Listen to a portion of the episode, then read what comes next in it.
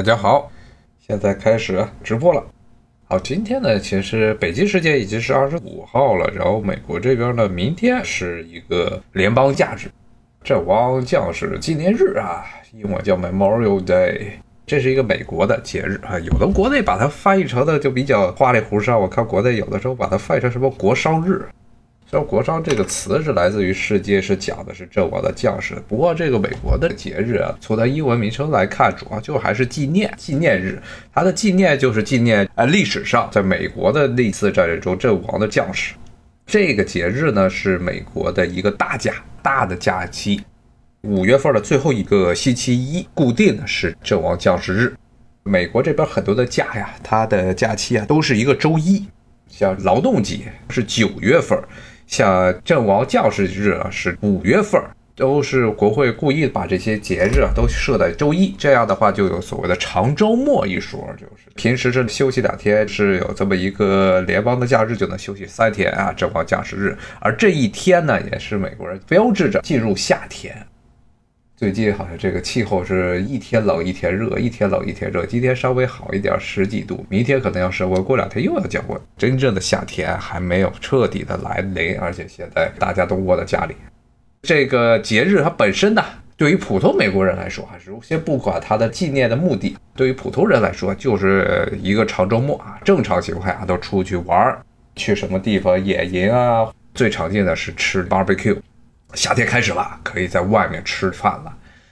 这个节日它设置的初衷呢，是为了纪念这些阵亡的将士。那么这个节日呢，它的历史跟欧洲同类型的很多的纪念阵亡将士的日子要早一些。它其实是十九世纪后半叶就出现了，特别是因为当时美国经历过一场死亡人数非常多的这么战争啊。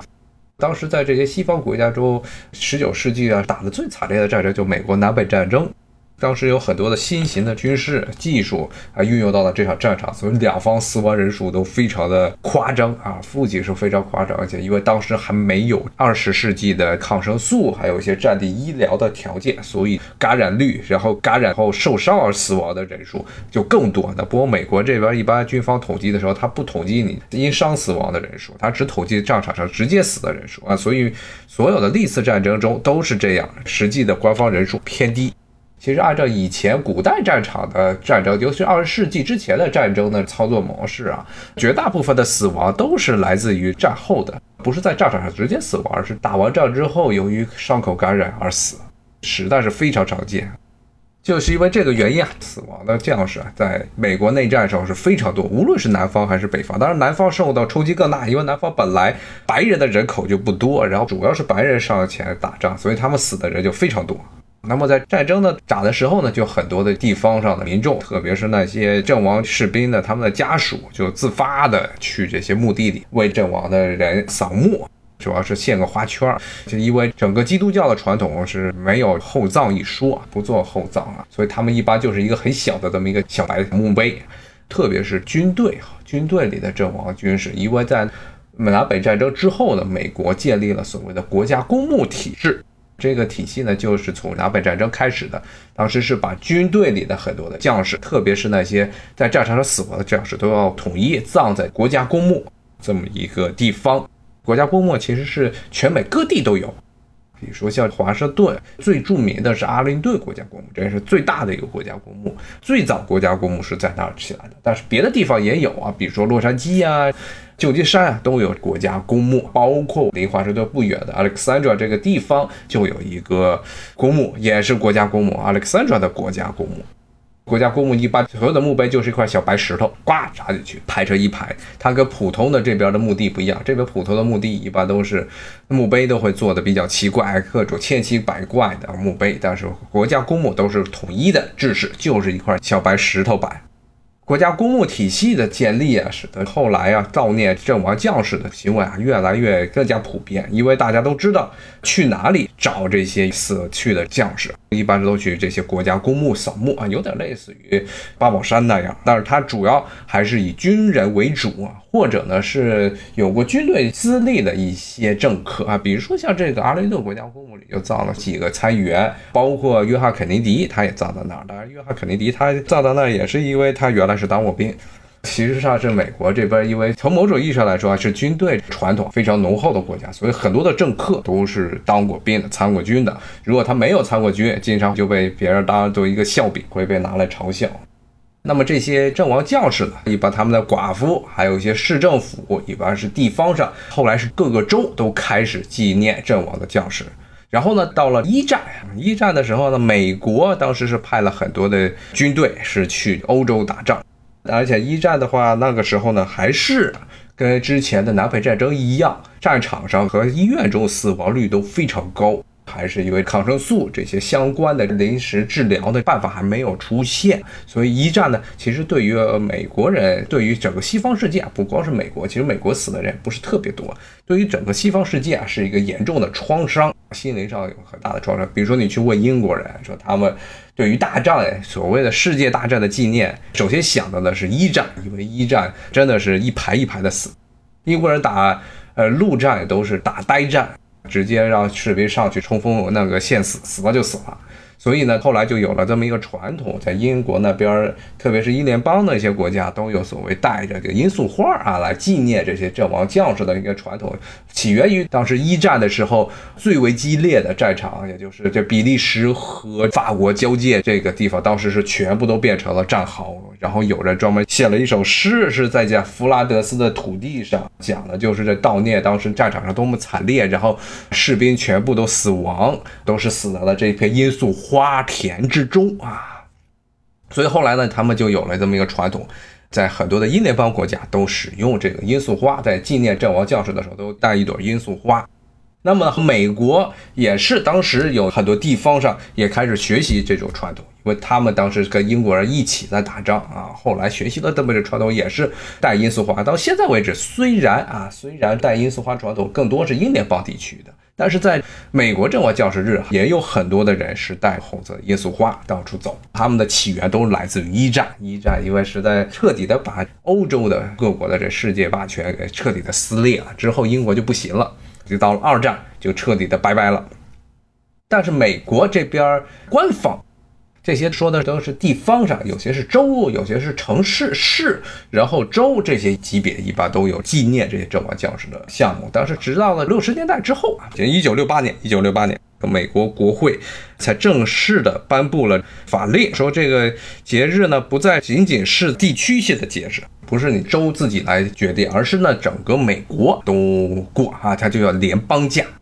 啊，顺便说一下，联邦假其实就是美国联邦政府它制定的一些所谓的全国假。这个假期呢，凡是联邦政府。比如说像这个圣诞节呀，比如说像感恩节呀，比如说像这个阵亡将士节、劳动节、马丁路德金节、哥伦布日啊，这些日子呢，联邦政府是不上班的啊。联邦政府不上班，很多的地方他也就跟着不上班了啊，因为找政府，尤其是要到处跑政府机构都没有办法工作了。像大部分银行呢，在阵亡将士日这一天，他也不上班，这算是一个比较大的联邦假日。它与比如说有些哥伦布日相对来说，过哥伦布日的这些地方机构就不是很多。但一般像阵亡将士日，基本上全美都在休息。不过现在也谈不上休不休息了啊，因为这个疫情的原因，大家还是待在家里。不过有些地方是企图复工，DC 这边好像是最后一批，可能是要六月份才要复工啊。不过现在呢，目前还没有开始。现在的情况是，无论你复不复工，到了阵亡将士日的时候，政府都管不了这些美国人到处跑。就看明天这边肯定又有很多人去公园里遛弯，甚至在那儿去烤 barbecue 了啊，肯定会很多的人。我看这两天的报道是，佛罗里达呀，还有东海岸、西海岸那些海滩上又都是人头涌动。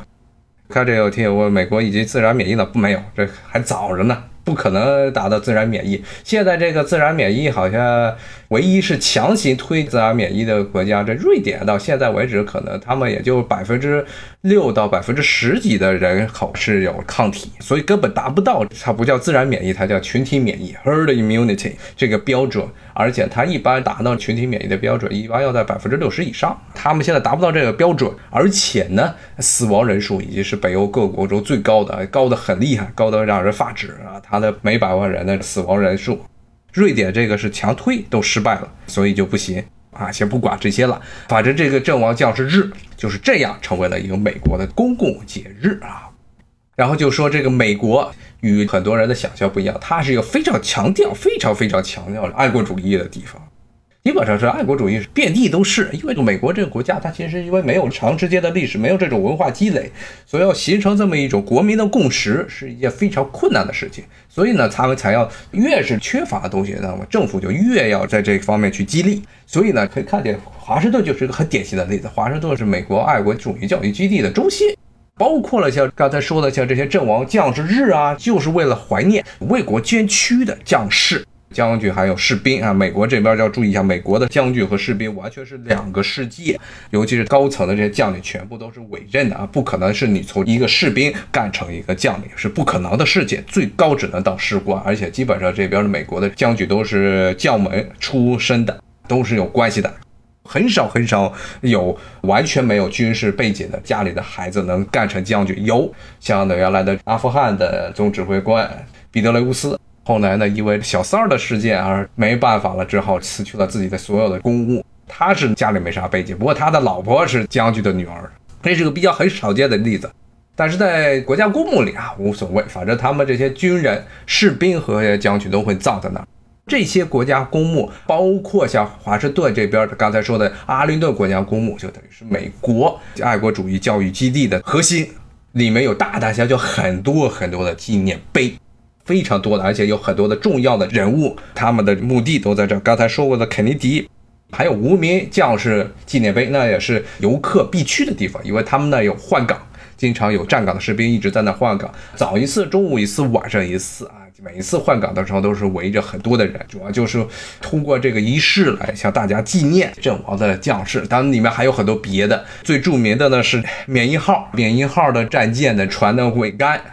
那缅因号，如果大家对历史有所了解的话，都知道这个是美西战争的重要的船只。它是在古巴，古巴访问的时候，突然就不知道怎么就炸沉了啊！美国说是西班牙干的，于是就美西战争，然后把西班牙打得大败，造成了这西班牙丢掉了自己在美洲的最后的一几个殖民地，波多黎各、古巴，包括亚洲的菲律宾都没了。现在呢，缅因号的它这个桅杆啊，就是放在了阿雷顿国家公墓里头。供大家瞻仰，说这个是当年美西战争的导火索，是这个缅因号这艘船上啊来的。那么这种纪念活动啊，其实纪念的这些碑啊，在整个华盛顿这这是遍地都是啊。比如说他们有二战的纪念碑啊，有各次美国大战的这些纪念碑，还有包括了美国好几个军、好几个师的纪念碑，全部都是在这儿。像华盛顿，它这白宫两边就有一个很高的纪念碑，陆军第一师呢有一个纪念碑就在那儿，郊区还有一些什么空军的纪念碑。海军陆战队的纪念碑，海军陆战队的纪念碑就是著名的那个硫磺岛那几个插旗的那张著名的照片儿啊。他们在托波山二战的时候，他们攻陷硫磺岛托波山，然后几个海军陆战队的士兵把国旗插在了托波山的山顶啊，这后来成了美国爱国主义以及美国的海军陆战队的一个标准象征。呃，我看这有说对父辈的旗帜讲的这就是硫磺岛插旗的事儿，对对，它就是。他因为那场战役啊，确实是在美国二战的时候打的算是比较惨烈的。因为前期啊，当然是和美国自己之前打的一些战役比。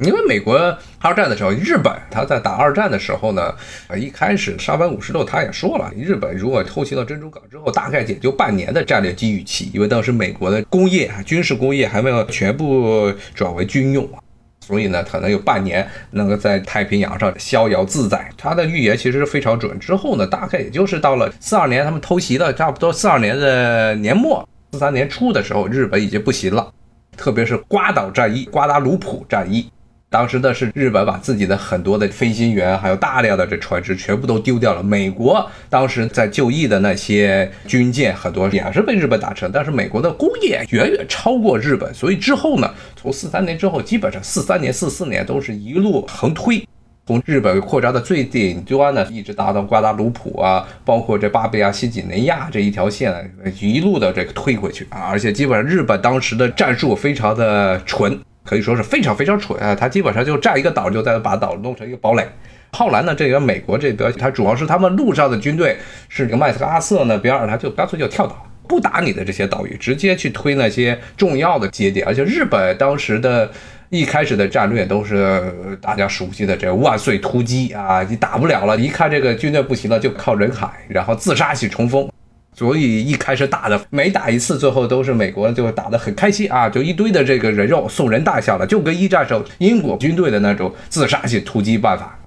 在二战的火力和机关枪面前，半自动步枪和机枪和机炮面前，简直就是最好的靶子。当时硫磺岛是日本当时驻扎硫磺岛的将领，他是之前很早就开始布局，说不再像以前那样送人头，所以把整个硫磺岛的。在那驻扎的时候，已经盖了差不多是半年的各种地下工事，所以美军当时打的时候，他们也不会主动的出来这送人头，造成当时美军的伤亡非常惨重。所以后来美国人对这硫磺岛以及后来的冲绳战役啊，印象非常深刻。海军陆战队，因为海军陆战队在这美军中，它的地位是比较低的。它虽然名义上是海军陆战队，但是它不归海军管，而且呢，基本上是陆军会让海军陆战队先打登陆作战。海军陆战队先把这个滩头先站住，先打了最前面的最艰苦的战争，然后陆军才慢悠悠的晃上来。所以呢，海军陆战队在硫磺岛的时候死亡人数非常多，给大家的印象也非常的深刻。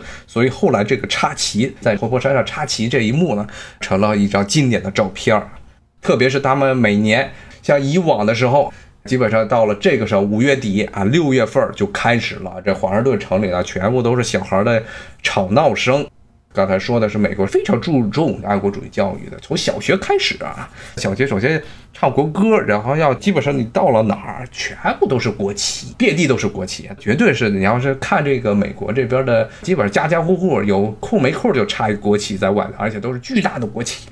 这小孩呢从小就是这样，而且老师学校老师会经常带他们啊来春游啊，这不叫夏游了，特别是主要的一个目的地呢就是华盛顿。华盛顿这边因为太多的这些爱国主义教育的地方，比如说刚才说的阿灵顿国家公墓，还有城里的大战的这些纪念碑，包括郊区有华盛顿的故居，基本上是到了这个季节，真的是城里全部都是小孩戴着一个小帽子到处跑的小孩。今年估计就够呛了，因为今年这个疫情的原因，所以其实美国的这种爱国主义教育是无时不刻、无处不是的。不过话说回来啊，包括苏联啊，包括俄国啊，他们的青年人也是爱国主义教育非常浓厚的。像这个，包括苏联时代留下来的，现在俄国的传统就是，一般他们的俄国，俄国现在新婚夫妇他们结婚的时候，都要去当地的这些苏军啊，包括后来的二战卫国战争的纪念碑那边去宣誓，这是他们的一种爱国主义的表达办法。而俄国是一个也有非常浓厚的爱国主义情怀的这么一个地方。当然，很多的时候是因为苏联时代的一个传统造成的。美国呢，刚才说到，等于是从小学就开始，学校就给你进行各种各样的爱国主义教育。比如说这边的电影作品、文学作品，对于美军是非常的敬重的，非常非常敬重的啊。包括现在，你看，虽然民调。对于这个美国华盛顿啊，华盛顿的白宫啊，包括对于国会的支持度都非常低，但是一般支持度最高的都是军队，美国军队来源于就是美国各界，不光是从政府，包括民间组织历年来的不断从小到大的这么一种爱国主义的影响。简单的例子，美国爱国主义教育的影响到一个什么程度？比如说这个在白宫隔壁一条街之隔，就是一个叫革命女儿协会。这是当时最早的这个美国独立战争时候，大陆军的那些老婆女儿们，他们搞的这么一个组织，说是要纪念那些在美国独立战争之中牺牲或者没有牺牲的这些军人。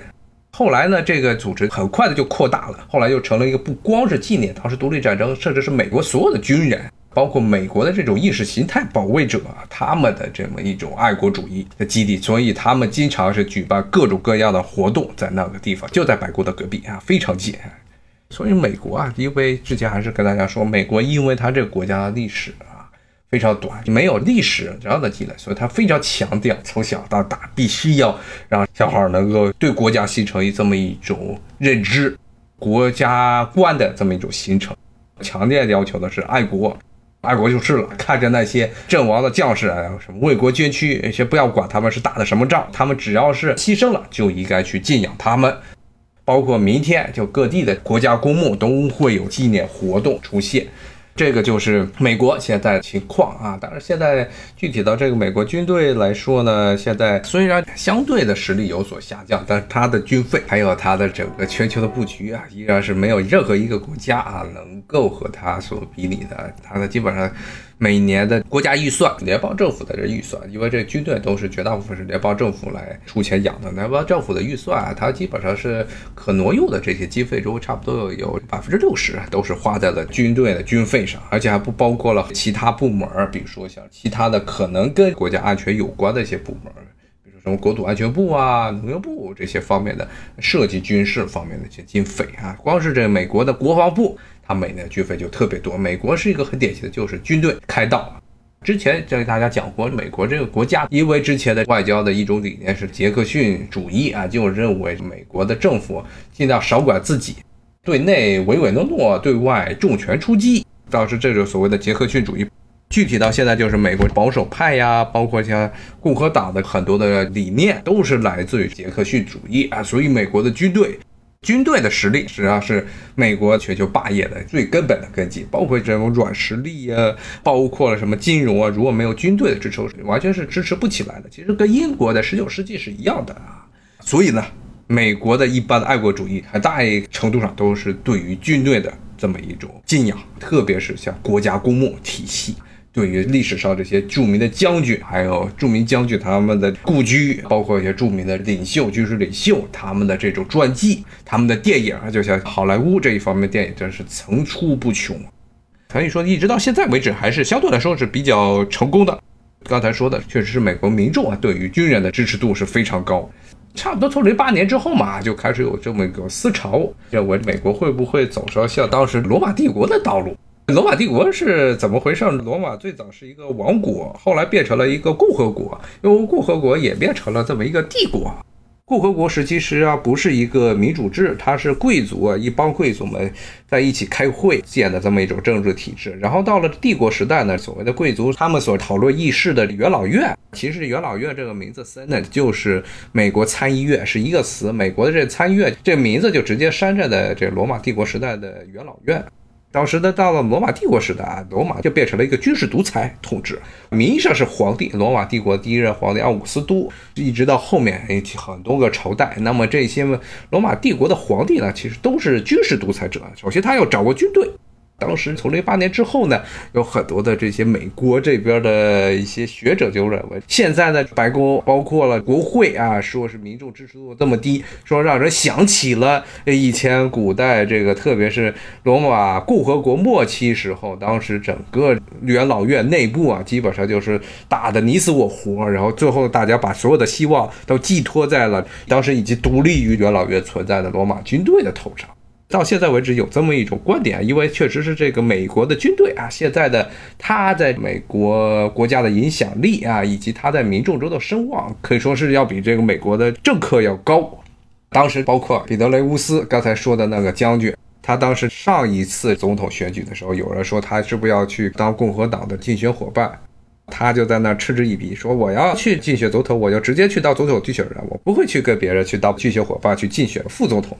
他的心气很高啊，因为他在阿富汗的时候，他和这塔利班进行了很多谈判啊，救了很多的美军士兵的这个性命，所以呢，他在美军中的支持度很高。但是后来啊，因为小三儿的事件，没办法了，只好辞去了自己的所有的公务。那么呢，这种情况会不会出现啊？现在还不太清楚。但是确实是美国的军队。可以说是美国整个对外关系的一个核心，甚至比国务院啊，比其他的部门都要重要啊。因为整个美国的全球的体系的建立，都是建立在它的军事基础之上的。这也是反映在了美国，就是美国的军队啊，美国的这种军事上的投资，美国的军费占 GDP 的比例啊，都是非常非常高的。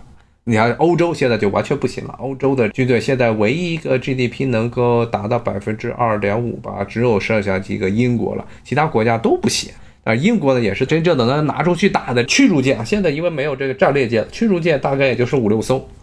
五六艘呢，要是苏格兰一独立，当然现在苏格兰情况现在还不太明了，后面是一个什么样的情况？苏格兰一独立，他们这些海军连这个维修的基地都没了，包括英国都是这个样，所以整个欧洲都不行。所以，为什么美国一般是跟欧洲出现了这些贸易争端？尤其是德国啊，因为德国的军事上完全是不行。法国相对来说还有一定的自主性。美国啊，在德国很多企业都是有类似于当时他们在中心的那种监察官的那么一个职务，看你德国企业合不合规。所以美国觉得这个是很正常的事情，他派合规官到各国去监视各国的企业，他的操作有没有合乎美国的这国家法律啊，内部的国内法。这是因为他对欧盟的很多国家就是这样做的，因为欧洲实在是现在是经济上勉强的算一个整体，但是。政治上还有军事上，绝对的是现在是烂泥扶不上墙。好，今天我看这时间也是差不多了，谢谢大家的收听，咱们明天再见，谢谢，拜拜。